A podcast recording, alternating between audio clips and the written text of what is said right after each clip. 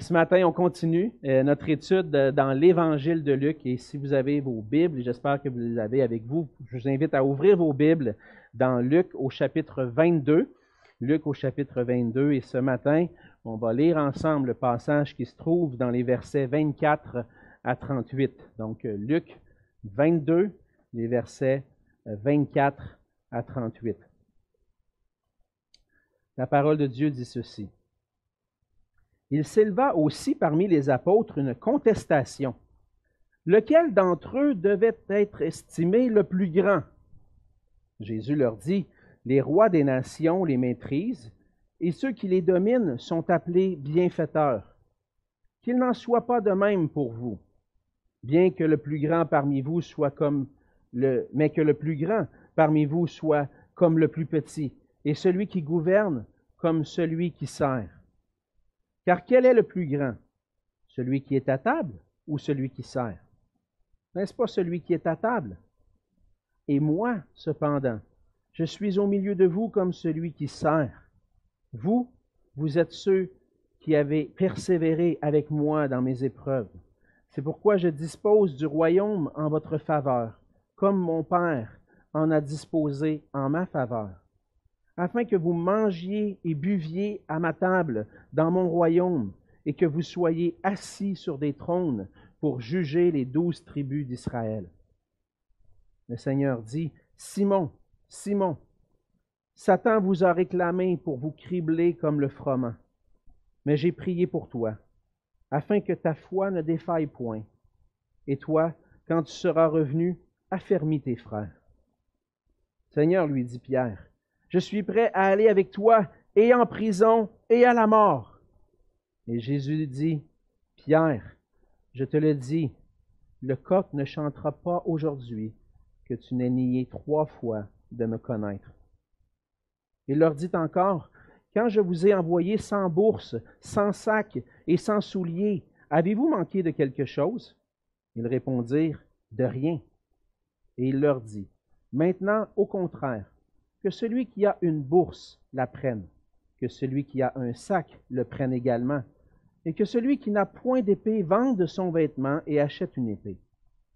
Car je vous le dis, il faut que cette parole qui est écrite s'accomplisse en moi. Il a été mis au nombre des malfaiteurs. Et ce qui me, ce qui me concerne est sur le point d'arriver. Ils dirent, Seigneur, voici deux épées. Et il leur dit, Cela suffit on va se courber dans un mot de prière.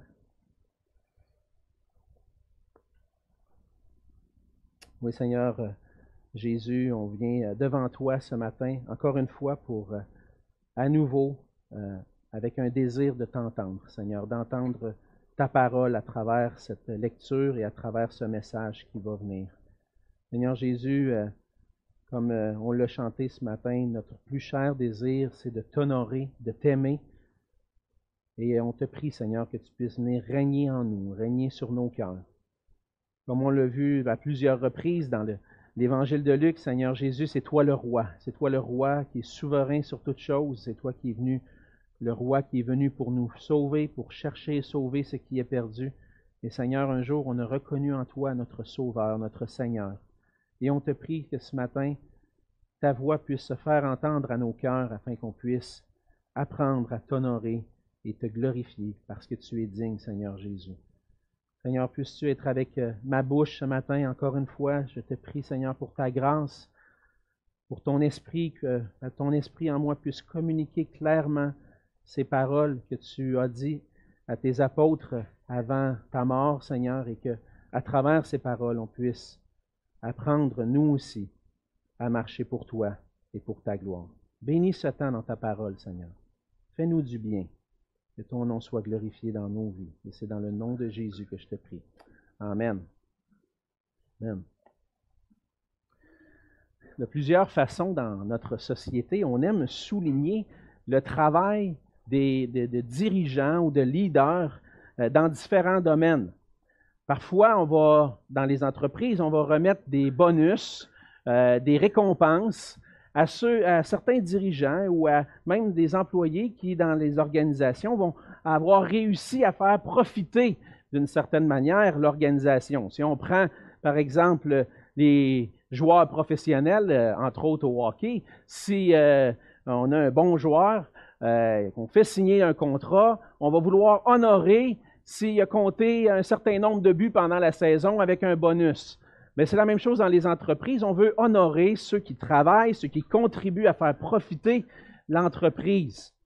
D'autres façons, c'est d'honorer à travers des prix qui vont être décernés. On va décerner des prix à ceux qui auront eu une bonne influence dans différents domaines.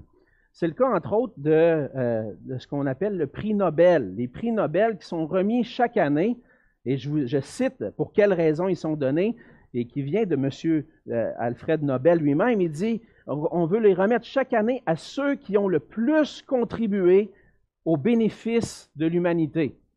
Donc, on a mis en place un prix Nobel de physique, de chimie, de médecine, de littérature, de paix, pour souligner le leadership de certains gens dans notre société, dans notre monde, dans certains domaines. Toutes les entreprises, toutes les institutions, les organisations et même toute la société ont besoin de personnes qui vont diriger et chercher à unir les efforts de tous pour accomplir la mission. Les organisations cherchent les meilleurs leaders pour, qu'ils soient, pour que leur organisation soit la plus profitable, pour réussir à avancer dans cette mission qu'ils se sont donnée. On cherche les personnes avec des qualités parfois. Dans notre culture, on cherche des visionnaires, des gestionnaires qui pourront avoir du succès. Et pour diverses raisons, ça va amener parfois certaines personnes à rechercher des positions plus élevées, à gravir les échelons pour profiter de, des bénéfices qu'on offre à ces leaders-là, à ces dirigeants-là. Mais dans l'avancement du royaume de Dieu, dans l'expansion de l'Évangile, dans l'Église, le Seigneur appelle des leaders, appelle des gens qui vont diriger. Les leaders dans l'Église locale, les disciples de Jésus-Christ, ont besoin par contre non d'une vision selon le monde, mais d'une vision biblique de ce que c'est le leadership, de ce que c'est servir pour pouvoir accomplir et être un témoignage dans la mission de Jésus-Christ. On grandit dans une certaine culture où on a une certaine vision de ce que c'est un leader. Et les leaders recherchent parfois un certain statut, un certain niveau de vie. Mais dans le passage de ce matin, le Seigneur Jésus parle à ses futurs leaders. Il parle à ses apôtres. On est dans le contexte du dernier repas de Jésus, à la toute fin de son ministère sur la terre, avant d'être livré en sacrifice. Jésus va prendre du temps avec ses apôtres. Il va célébrer la Pâque, comme on a vu la semaine dernière. Mais alors qu'ils sont en train de célébrer la Pâque, en train d'entendre la signification de ce que Jésus va accomplir, il se lève une contestation. Une contestation parmi les apôtres. Alors Jésus va prendre le temps d'aborder ce problème-là, parce qu'il y, a comme une, discussion vive parmi les apôtres, et le Seigneur veut aborder le problème. Le problème des apôtres, on trouve dans la compréhension de ce qui concerne le royaume de Dieu. plus particulièrement, il va aborder le problème avec ces futurs leaders de l'Église concernant la position qu'ils vont avoir dans le royaume de Dieu et la façon dont ils devraient accomplir la mission de Jésus-Christ. Et en abordant ces problèmes-là, qu'on voit dans le passage, on apprend pour nous aussi aujourd'hui que dans le royaume de Dieu, le vrai leader est un serviteur prêt pour le combat spirituel. On pourrait dire aussi que le disciple peut apprendre de Jésus, peut apprendre du leader modèle. Et tout disciple de Jésus-Christ, qu'il soit appelé leader ou non, a à apprendre. Mais particulièrement lorsqu'on voit ce passage-là, Jésus est en train de communiquer à ses futurs dirigeants qu'est-ce que c'est le vrai leadership. Et on voit premièrement dans les versets 24 à 38 que le vrai leader, le leader dans le royaume de Dieu, c'est un serviteur comme Jésus-Christ. On voit dans le verset 24 euh, que euh, les apôtres commencent à avoir une contestation. Qui va être estimé le plus grand? Alors que Jésus est en train de leur dire, alors que Jésus est en train de célébrer avec eux le repas du Seigneur, est en train de leur dire, voici mon corps qui est livré pour vous, voici mon sang qui est répandu. Alors que Jésus est en train de démontrer, manifester l'humilité dans ce repas-là, les disciples, eux, sont sur un autre sujet. Un autre sujet complètement. Jésus s'en va à la croix, il parle de sa souffrance, puis eux autres, ils pensent déjà à quelle position ils vont avoir dans le royaume de Dieu. Ah, c'est qui qui doit être estimé le plus grand parmi nous? Puis là, on, se met à discuter de ça alors que Jésus va être arrêté dans quelques heures, puis va être livré à la croix. Je me mets dans la peau de Jésus, me dis, hey, quelle gang de cabochons que j'ai en avant de moi. Hey, tout un leadership que ça s'en vient dans cette église-là. Hein? Ils vont diriger mon église, eux autres. Oh boy, on est mal parti. Et Jésus prend le temps quand même d'adresser cette situation-là parce que c'est naturel chez nous. On aime ça chez l'être humain, puis même chez les disciples, avoir une bonne position. Le Seigneur va, être livré, il va leur montrer, il va leur montrer un exemple à suivre. Et Jésus va les reprendre. Il va montrer la différence entre une pensée du leadership selon le monde et une pensée du leadership dans le royaume de Dieu. On voit au verset 25, il dit, les rois des nations, ceux qui gouvernent les nations, vont maîtriser, vont vouloir diriger, vont vouloir contrôler les gens. Et même ceux qui vont dominer vont être appelés bienfaiteurs. Le mot bienfaiteur dans notre version, en français, pourrait dire ben, il n'y a rien de mal à être appelé un bienfaiteur, faire du bien, il n'y a, rien, a rien de mal à ça. Mais ce titre-là avait une connotation particulière dans le monde romain. On les appelait bienfaiteurs parce qu'ils faisaient particulièrement du bien, en général à la classe sociale plus pauvre, mais dans le but de gagner du crédit, dans le but d'avoir une masse de la population qui les supporte dans leur leadership. Dans le fond, ils ne faisaient pas pour les gens, mais ils faisaient pour eux-mêmes. Fait qu'on les appelle bienfaiteurs, puis on avait une idée. Qu'est-ce que ça veut dire un bienfaiteur? Ben, c'est quelqu'un qui fait, qui veut avoir du crédit pour lui-même, pour réussir à, bien diriger, pour avoir des gens qui vont le suivre. Si je leur donne un chèque ou si je les aide d'une certaine manière, ils ne me contesteront pas, ils vont me suivre après. On voit ça encore un peu aujourd'hui dans notre société. Hein? Des fois, nos gouvernements disent on va verser de l'argent aux gens, puis là, hey, le gouvernement, il m'en donne un peu plus. Ah, on pourrait voter pour eux autres aux prochaines élections. Ça arrive encore aujourd'hui. Le but, c'est naturellement, par orgueil, vouloir avoir la grande position. Jésus dit, verset 28, qu'il n'en soit pas de même parmi vous. Qu'il n'en soit pas de même parmi vous. Il dit plutôt que celui qui est le plus grand parmi vous soit comme le plus petit. Littéralement, ici, dans le passage, on lit que normalement, c'est le, langage qui est employé, c'est que celui qui est le plus vieux, qui est le plus considéré, puisse être comme le plus jeune, comme un jeune enfant. Les jeunes enfants dépendent de leurs parents, de ceux qui sont un peu plus âgés qu'eux. Et puis, dans un sens, vont être dans la position de ceux qui vont être dépendants, de ceux qui vont être au service. Jésus dit, vous devriez prendre la position d'un plus jeune, comme la position d'un petit enfant. Vous devriez être dans la position de celui qui sert. Celui qui gouverne, celui qui dirige, devrait être comme celui qui est en train de servir. Alors que Jésus est en train de, d'expliquer ce qui va arriver, il s'en va à la croix.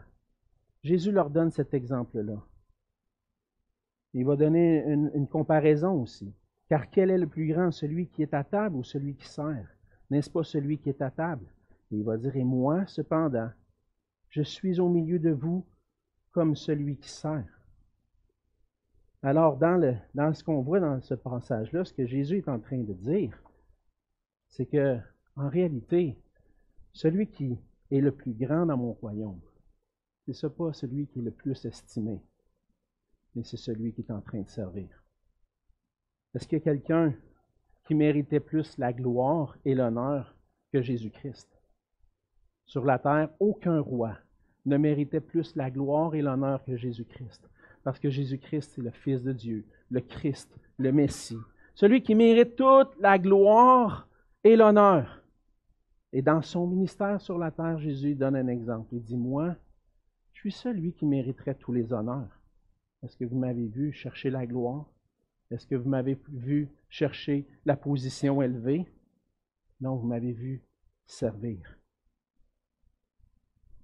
Jésus, dans le dernier repas, on peut penser aussi, ce qui n'est pas relaté dans Luc, mais qui est relaté dans Jean au chapitre 13, qu'est-ce que Jésus a fait lors du dernier repas? Hein, il s'est pris, il s'est courbé devant ses disciples pour leur laver les pieds. Et puis, on lit dans Jean 13, verset 12 à 17, il dit, après qu'il leur eut lavé les pieds et qu'il eut pris ses vêtements, il se remit à table et leur dit, Comprenez-vous ce que je vous ai fait? Vous m'appelez Maître et Seigneur, et vous dites bien, car je le suis. Si donc je vous ai lavé les pieds, moi, le Seigneur et le Maître, vous devez aussi vous laver les pieds les uns aux autres, car je vous ai donné un exemple afin que vous fassiez comme je vous ai fait. En vérité, en, vérité, je vous le dis, le serviteur n'est pas plus grand que son Seigneur, ni l'apôtre plus grand que celui qui l'a envoyé. Si vous savez ces choses, vous êtes heureux, pourvu que vous les pratiquiez. Jésus donne un exemple. Vous m'appelez Seigneur, vous m'appelez Maître. C'est correct, parce que c'est ça que je suis en réalité. Mais je vous donne ici un exemple. Je suis au service de vous. Je me, mets à genoux. Je vous lave les pieds. Il y avait quelque chose qui ne marchait pas dans la tête des disciples. Vous vous rappelez la réaction de Pierre, hein? Quand, ah là, là, Seigneur, ça n'a pas de bon sens, cette affaire-là. C'est pas normal, ça. Tu es le maître, tu es le Seigneur. Tu ne vas pas t'agenouiller devant nous pour commencer à nous laver les pieds. Mais Jésus n'est pas venu montrer ce qui était normal selon la pensée humaine. Il est venu montrer un nouveau normal. Voici ce qui est normal dans le royaume de Dieu. Voici ce qui est normal dans l'Église. C'est que les, leaders vont être des serviteurs. Et qu'est-ce que Jésus enseigne à travers ça? Que les leaders doivent rechercher le bien de ceux qui sont en train de servir. Non seulement Jésus a lavé les pieds de ses disciples, mais il est venu jusqu'à donner sa vie en rançon pour nos péchés. Dans Marc 10 au verset 45, car le Fils de l'homme est venu non pour être servi, mais pour servir et donner sa vie comme la rançon de beaucoup. Jésus vient jusqu'à donner sa vie, jusqu'à s'humilier en étant cloué sur la croix. Il vient donner sa vie pour des pécheurs, des gens qui ne méritent rien. Et tout ce qu'ils méritent, c'est une condamnation éternelle à cause du péché, à cause de leur rébellion envers Dieu. Et Jésus, par obéissance au Père, pour la gloire du Père, vient, s'abaisse et donne sa vie pour ses ennemis. Il vient servir en donnant sa vie afin de faire grâce à des pécheurs comme vous et moi. Ça, c'est le leadership dans le royaume de Dieu. Dans le royaume de Dieu, le roi Jésus-Christ ne nous empêche pas d'avoir des personnes qui vont diriger. Il va donner un mandat à ses apôtres. Puis il va même, par la suite, dire, dans l'Église, ça prend une organisation, ça prend des gens qui vont conduire, qui vont diriger l'Église. Mais ils ne vont pas diriger l'Église de la même façon que le monde. Ils ne vont pas chercher à dominer sur eux. Ils ne vont pas chercher à avoir le contrôle.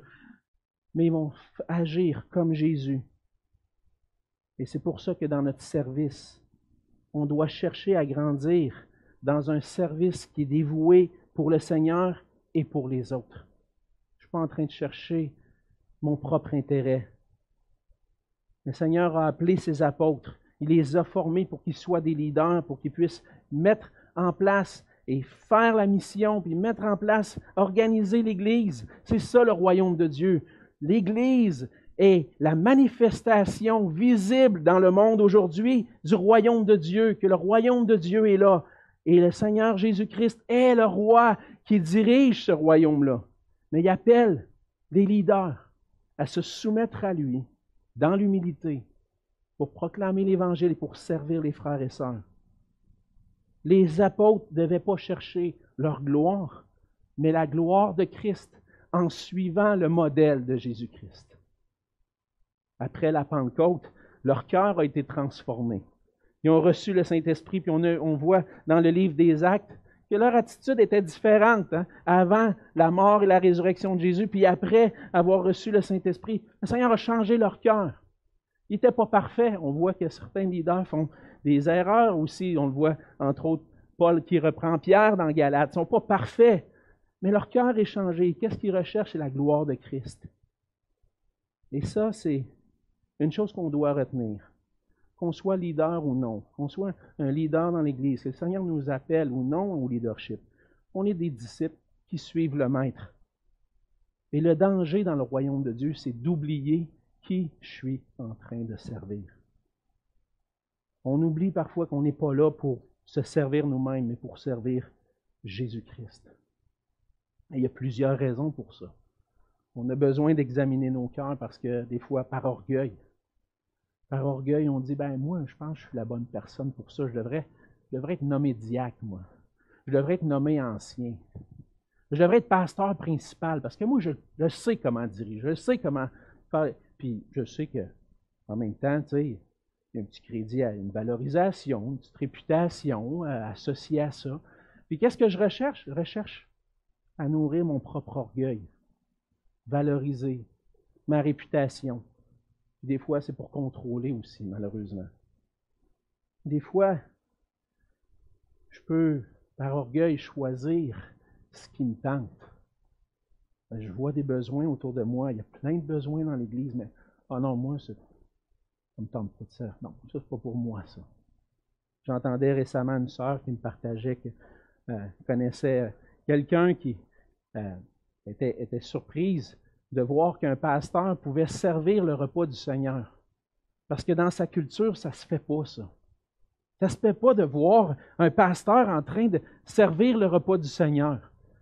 Non, non, les pasteurs, eux, dans, certaines cultures, dans certaines églises, même encore aujourd'hui, c'est trop bas pour eux, ça, servir le repas du Seigneur. Non, ils veulent avoir un certain prestige, une certaine réputation. Mais dans le service de Christ, je dois m'oublier moi-même pour servir les autres. Fait que si je vois des besoins dans l'Église, si je vois des besoins particuliers, est-ce que je dis, je vais choisir ce qui va me valoriser, ce qui va me donner une meilleure réputation, ou est-ce que je vais être là pour répondre aux besoins? Le Seigneur Jésus dit, faites comme moi. D'après vous, est-ce que, humainement parlant, ça, y tentait à Jésus de se pencher puis de laver les pieds sales de ses disciples? Ça ne devait pas y tenter bien, bien.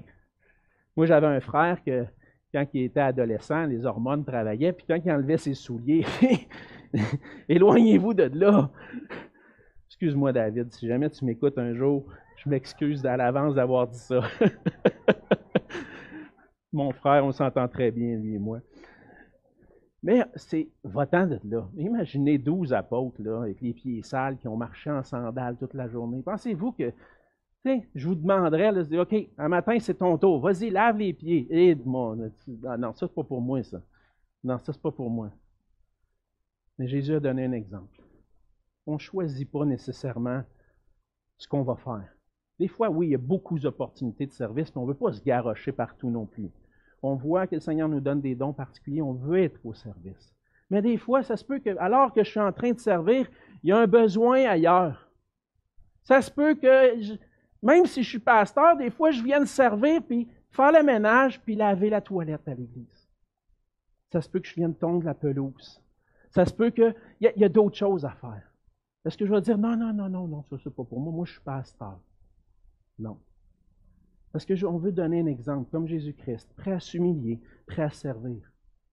On a besoin d'être attentif aux besoins des frères et sœurs, puis exercer un leadership, un amour qui va chercher leurs intérêts. Alors, trois indices pour ceux qui peut-être aspirent au leadership dans l'Église, trois, trois éléments que je pense qu'on a besoin de, qu'on apprend dans ce passage. Le, premièrement, un leader, c'est quelqu'un qui a les yeux ouverts.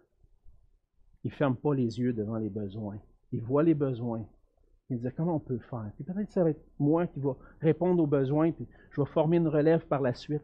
Mais c'est quelqu'un qui a les yeux ouverts qui cherche à aimer et prendre soin. Comment est-ce que je peux le mieux aimer mes frères et sœurs?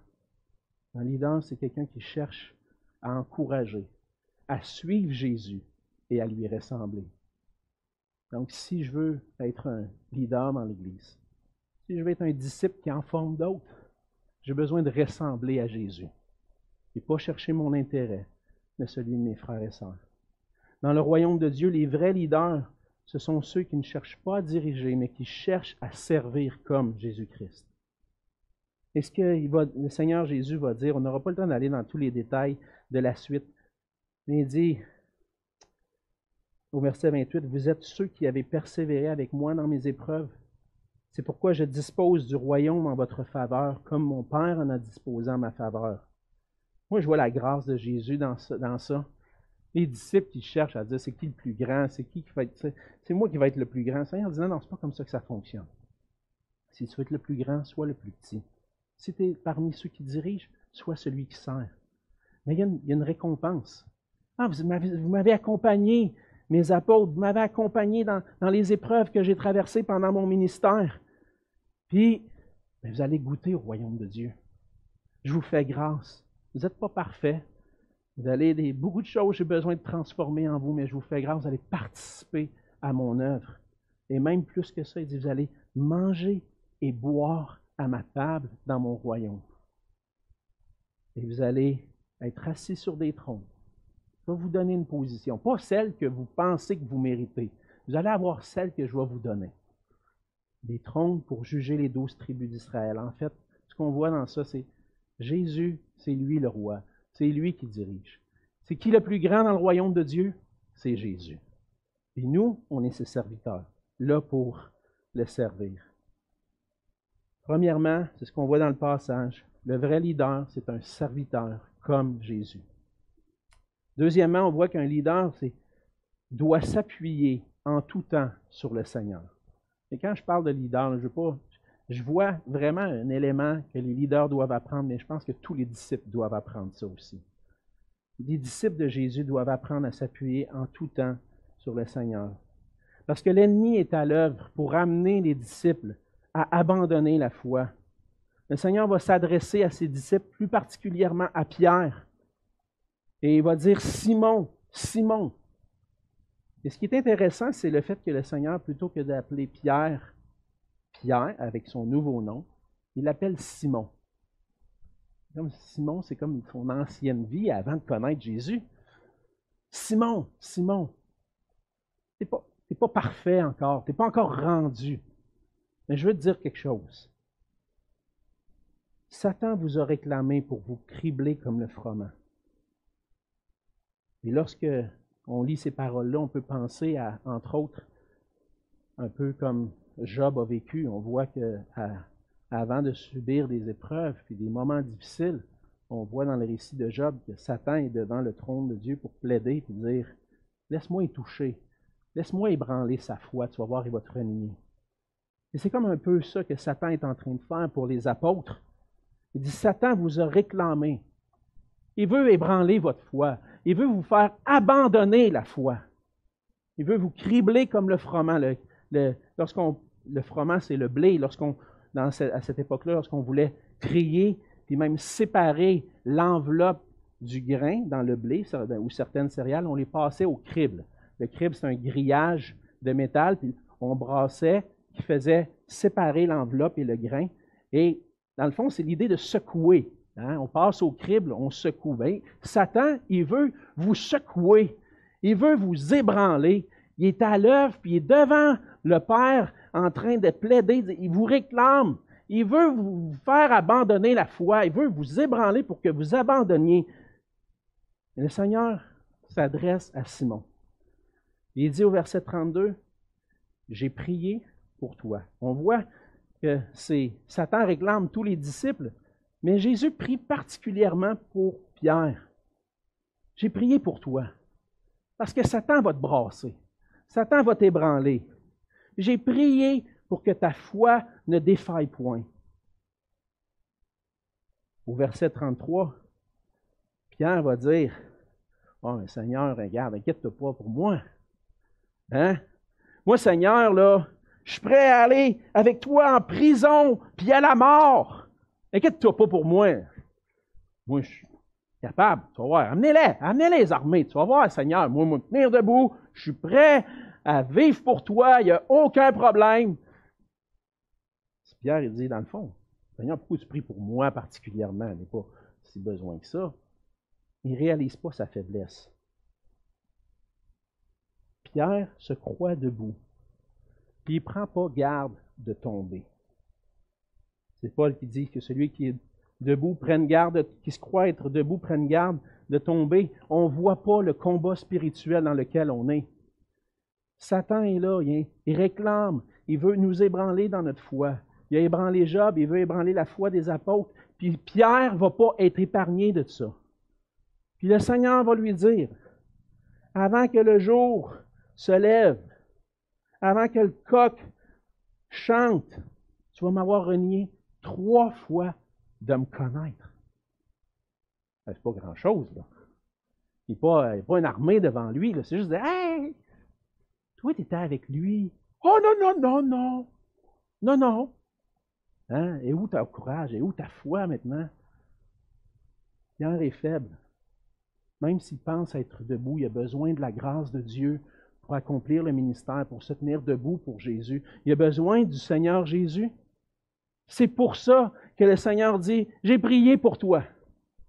J'ai prié pour toi pour pas que ta foi, pour pas que tu abandonnes la foi, pour pas que tu défailles dans ta foi. Tu penses debout, mais tu as besoin de moi. Tu as besoin de moi qui intercède auprès du Père, qui dit, fais-lui grâce, qui, qui, décroche pas, qui, qui abandonne pas. Et Jésus va promettre, il dit, même, il dit, et toi, quand tu seras revenu, le terme dit vraiment comme une repentance. Tu vas avoir, Jésus lui annonce, tu vas, tu me renier, mais tu vas te repentir.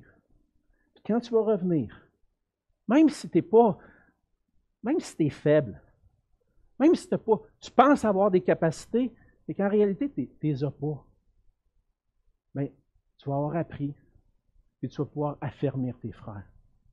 À travers l'épreuve, Pierre va avoir appris.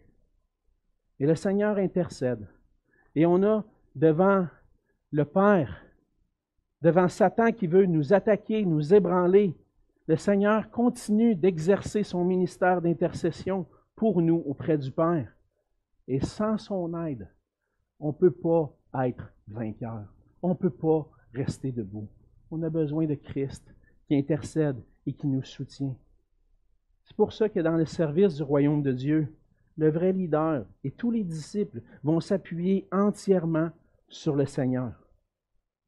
Comme dans le cas de Pierre, une des manières que l'ennemi va nous attaquer dans notre foi, c'est en nous faisant croire en nos capacités. Ah, moi, je suis capable. Ah, j'ai étudié assez longtemps, un doctorat. C'est bon, ça. Hein? J'ai eu un doctorat. C'est c'est bon, c'est bon. Moi, je la, connais, la parole. Pas moi, n'importe quel passage, passe-moi ça, hein, m'enseigner ça. Hein? Pas de même ça se passe. Parce que c'est pas dans mes capacités que je dois me reposer. Je dois mettre toutes mes capacités au service du Seigneur, mais sans me confiant en lui, en m'appuyant sur lui, sur ce rocher solide. Dans le combat spirituel, il faut apprendre à ne pas faire confiance à nos capacités, mais dépendre totalement du Seigneur. Quand Paul a été attaqué par l'ennemi, par Satan lui-même, il dit au Seigneur, enlève cette attaque-là. Il dit qu'il y a une écharpe dans la chair, une épée de Satan. Il dit, Seigneur, enlève-la. Le Seigneur, qu'est-ce que le Seigneur a dit dans 2 Corinthiens 12? Ma grâce te suffit car ma puissance s'accomplit dans la faiblesse. Ma puissance ne s'accomplit pas, la puissance de Christ s'accomplit pas dans mes capacités, mais dans ma faiblesse. Parce que quand je suis faible, Paul va répondre ça, hein? il dit, plus loin, je me glorifierai donc bien plus volontiers dans mes faiblesses, afin que la puissance de Christ repose sur moi. C'est pourquoi je me plais dans les faiblesses, dans les outrages, dans les calamités, dans les persécutions, dans les détresses pour Christ. Car quand je suis faible, c'est alors que je suis fort. Quand j'oublie mes capacités, quand je me confie plus dans mes capacités, puis je me dis, j'arrive au point que je dis, non, moi je suis faible. Je suis qui, moi, pour œuvrer dans le royaume de Dieu, pour appeler les gens à, aller, à croire en Jésus-Christ, pour, pour, pour qu'il y ait des conversions. Je suis qui, moi? Je suis rien. Juste un porte-voix. Juste un, outil entre les mains du Seigneur faible, qui a besoin de se reconnaître comme faible pour que le Seigneur l'utilise avec puissance pour accomplir non pas la gloire des hommes, mais la gloire de Christ. Et comme Pierre avait besoin du Seigneur dans l'adversité pour le combat spirituel qu'on vit au quotidien, nous avons, nous aussi, besoin de la grâce de Dieu. Dans le service du royaume, on voit deux, on a vu deux choses jusqu'à maintenant. Le vrai leader, le disciple de Christ, c'est un serviteur comme Jésus et qui ne s'appuie, qui s'appuie entièrement sur le Seigneur. Troisièmement, on voit dans le reste du passage, des versets 35 à 38, que le vrai leader est préparé pour une mission difficile. Et là, ce matin, dans ce court passage-là qui reste, j'ai une mission difficile. Parce que ce n'est pas un passage facile. Et c'est pour ça que par la grâce de Dieu, j'ai pris du temps cette semaine pour étudier un peu plus, dire qu'est-ce que je ne comprends pas là-dedans? Parce que pour moi, il y a quelque chose qui ne marche pas. Et Seigneur, aide-moi. Merci Seigneur pour tous ceux qui ont étudié la parole, des, érudits qui ont écrit des commentaires, puis que finalement, ah, m'ont aidé à voir clair dans ce passage-là, parce qu'honnêtement, même jusqu'à cette semaine, je ne comprenais pas de la façon qu'il fallait que je comprenne. Le Seigneur est en train de préparer ses disciples. Il leur rappelle au verset 35, il dit, quand je vous ai envoyé, il fait référence entre autres à Luc 9, verset 3, lorsque Jésus envoie ses apôtres, il leur dit, prends pas de sac, prends pas de bourse, prends pas de souliers, vas-y. Je vais pourvoir à vos besoins. Dans les villes que vous allez visiter, il va y avoir des gens qui vont prendre soin de vous. Allez-y. Maintenant, il, change, la, il change la, situation. Il dit, là, il leur rappelle, il dit, avez-vous manqué quelque chose? Il dit, non, on n'a rien manqué de rien. Hein, c'est bon. Il dit, maintenant, je vous dis le contraire. Là, tu dis, mais pourquoi tu lui dis ça? Que celui qui a une bourse la prenne, que celui qui a un sac le prenne également. Et même, tu vas plus loin, tu vas leur dire que celui qui n'a pas d'épée, vende son vêtement et achète une épée. Là, tu dis, Seigneur, là, plus tard, tu vas dire à Pierre de ranger son épée, qu'il n'a pas besoin d'épée. Pourquoi tu dis ça, là? En fait, la réalité, c'est que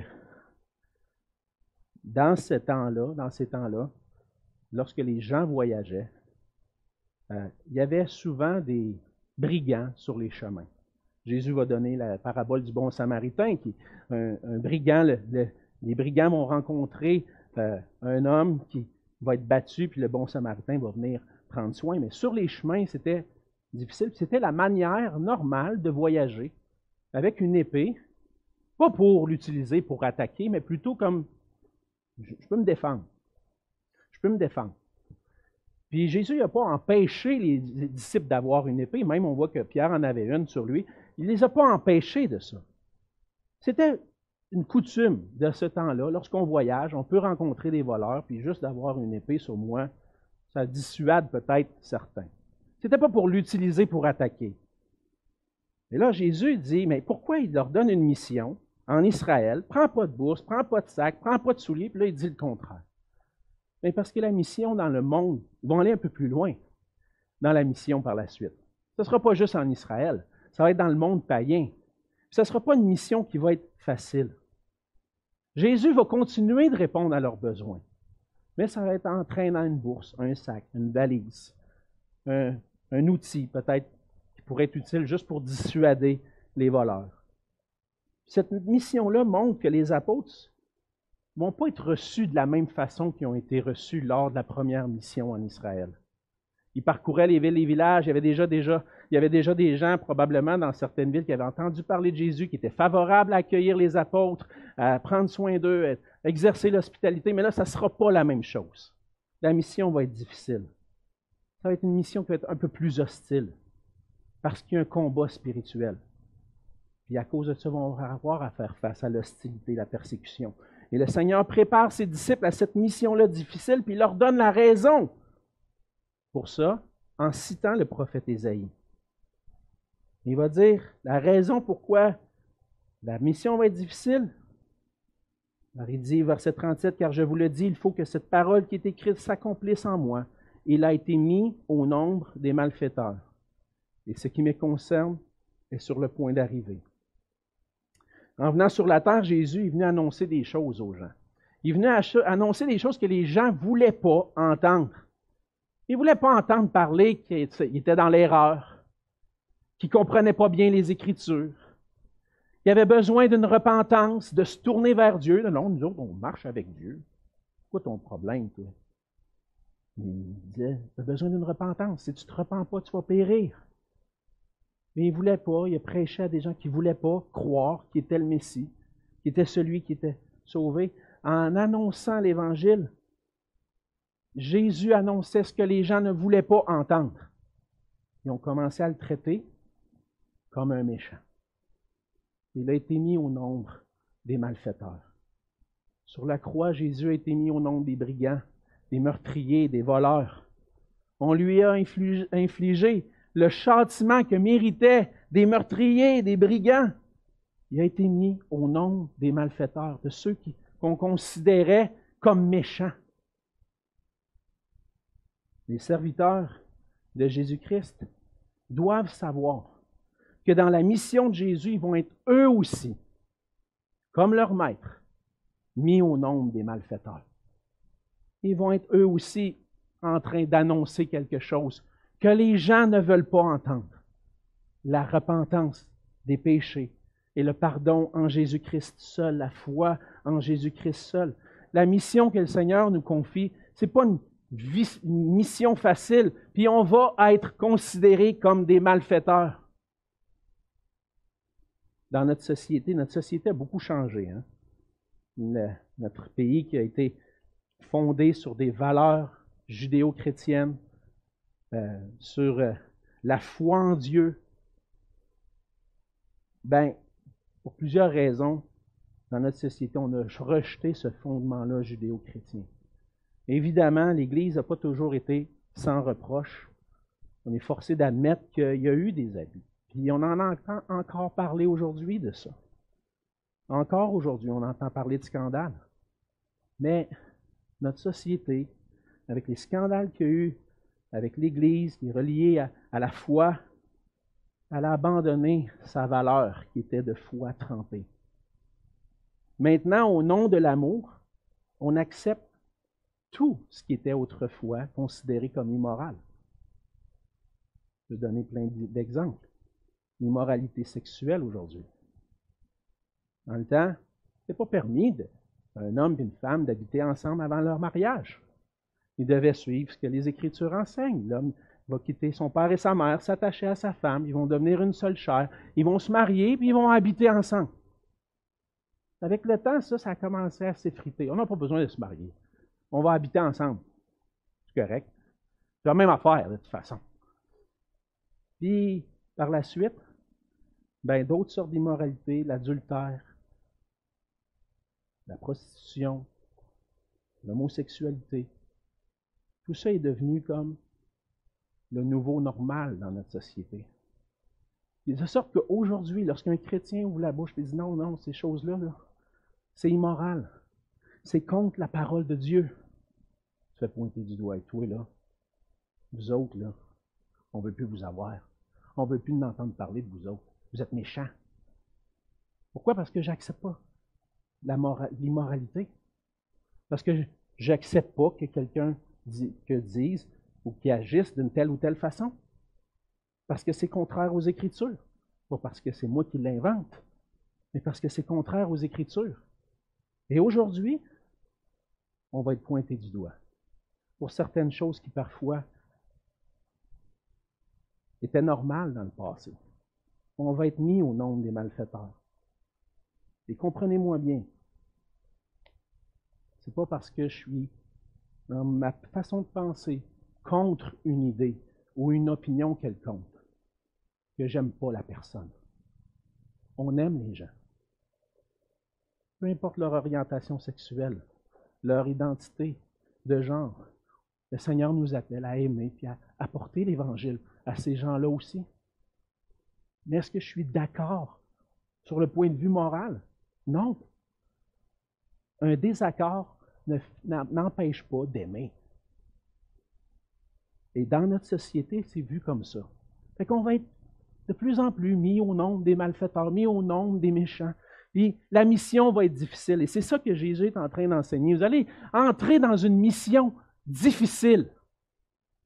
Ça ne sera pas facile. Et vous avez besoin d'être prêt, d'être préparé pour un combat spirituel. Et comme serviteur de Christ, comme leader, dans la mission, on doit s'attendre à être injustement considérés comme des gens méchants parce qu'on parle de ce qu'on croit. La mission de Jésus-Christ ne sera pas facile et on doit s'appuyer entièrement sur le Seigneur. Dans le royaume de Dieu, le véritable leader, le disciple de Jésus-Christ, c'est un serviteur prêt pour le combat spirituel. On a vu ensemble trois choses. C'est un serviteur comme Jésus, qui doit s'appuyer sur son Seigneur en tout temps. Et troisièmement, il est préparé pour une mission difficile. Le Seigneur appelle son Église encore aujourd'hui à former, à préparer des leaders.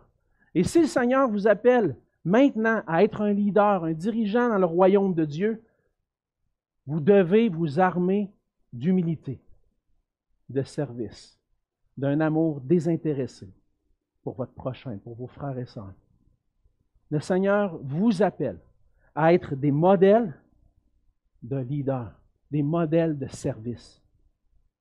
Et peut-être que vous dites, mais moi, le Seigneur ne m'appelle pas à être un leader. Ah, attends un peu. Es-tu sûr de ça? Es-tu convaincu de ça? Que le Seigneur ne t'appellera jamais à exercer un leadership dans l'Église. Moi, quand j'étais plus jeune, je ne m'attendais jamais à devenir pasteur. Je me voyais peut-être diriger euh, à un certain moment une épicerie, comme mon père a fait, diriger un supermarché, avoir, être un entrepreneur, d'autres moments, travailler dans l'informatique, puis euh, développement des technologies, tout ça. Mais un jour, le Seigneur dit Hey, toi, mon petit pit, tu vas venir ici. Tu vas venir me servir. Je ne voyais pas en moi les capacités de devenir un pasteur. Il y a plein de gens qui disent aujourd'hui Non, moi, je ne serai jamais un leader. Pensez à Moïse. À quel âge que le Seigneur l'a appelé? 80 ans. Pour diriger le peuple de Dieu hors d'Égypte. Tu ne sais pas quand est-ce que le Seigneur va t'appeler. Peut-être que le Seigneur t'appelle puis tu refuses. Mais ça se peut que le Seigneur t'appelle. Donc, ces instructions-là sont certainement pour toi. Mais si, Seigneur, fais-toi un leader dans l'Église. Pense pas que tu es plus grand que les autres. Crois pas que tu es debout, parce que tu peux tomber. L'ennemi est à l'œuvre. Il va nous ébranler dans notre foi. Et qui que nous soyons, on doit apprendre à s'appuyer sur le Seigneur en tout temps. Le Seigneur qui a tout accompli pour nous, qui continue d'accomplir des grandes choses en intercédant pour nous. Frères et sœurs, disciples de Jésus-Christ, la mission, ce n'est pas facile. Mais le roi nous appelle à entrer dans cette mission-là en s'appuyant entièrement sur lui. Ne faisons pas confiance à nous-mêmes, mais à celui qui peut tout. Prions ensemble. Oui, Seigneur notre Dieu, Seigneur Jésus, on veut te rendre grâce encore une fois pour ta parole qui est précieuse. Seigneur, ta parole est remplie de trésors, on aurait pu en parler encore longtemps. Mais on voit dans ce passage, Seigneur, que tu as voulu changer la façon de penser des disciples qui pensaient le leadership et le royaume de Dieu selon le monde, mais toi tu as montré autre chose. Seigneur Jésus, tu es venu sur la terre pour chercher et sauver ce qui, était perdu, pour donner ta vie en rançon pour nous. Tu es venu nous servir, Seigneur, et tu nous as donné ce modèle. En même temps que tu es celui qui sert, Seigneur, tu es celui qui est tout-puissant, sur qui on doit entièrement s'appuyer. Et Seigneur, on veut s'appuyer sur toi pour que tu puisses transformer nos cœurs, que nous apprenions à être à ton service, comme toi tu as été à notre service. Qu'on puisse être au service de nos frères et sœurs, être prêts à répondre aux besoins avec amour, en s'appuyant sur toi. Seigneur, garde-nous de l'ennemi aussi, de penser que nous sommes debout, qu'on ait confiance en nos capacités, Seigneur, mais qu'on puisse se voir comme faibles, comme l'apôtre Paul, afin que ta puissance puisse se manifester à travers nous. Conduis-nous dans ta mission, Seigneur, dans ce monde de plus en plus hostile à l'Évangile, où on va être considéré comme des malfaiteurs. Conduis-nous, Seigneur, afin qu'on puisse rester ferme pour toi, continuer d'enseigner ta parole, continuer de prêcher ton évangile merveilleux. Et s'il y a quelqu'un ce matin, Seigneur, qui n'a pas encore placé sa pleine confiance en toi, pour avoir le pardon de ses péchés, pour être réconcilié avec le Père, on te prie, Seigneur, que tu puisses l'amener au pied de ta croix, lui l'amener à voir et à considérer le grand prix que tu as payé en venant mourir pour nous, pour qu'on puisse être pardonné, lavé, transformé et devenir des gens qui trouvent leur joie à marcher pour toi. Seigneur, conduis-nous, chacun d'entre nous aussi, au pied de ta croix, pour qu'on puisse saisir cette grâce et chaque jour marcher comme des serviteurs du roi des rois. Et c'est le nom, dans le nom dans ton précieux nom que je te prie. Amen.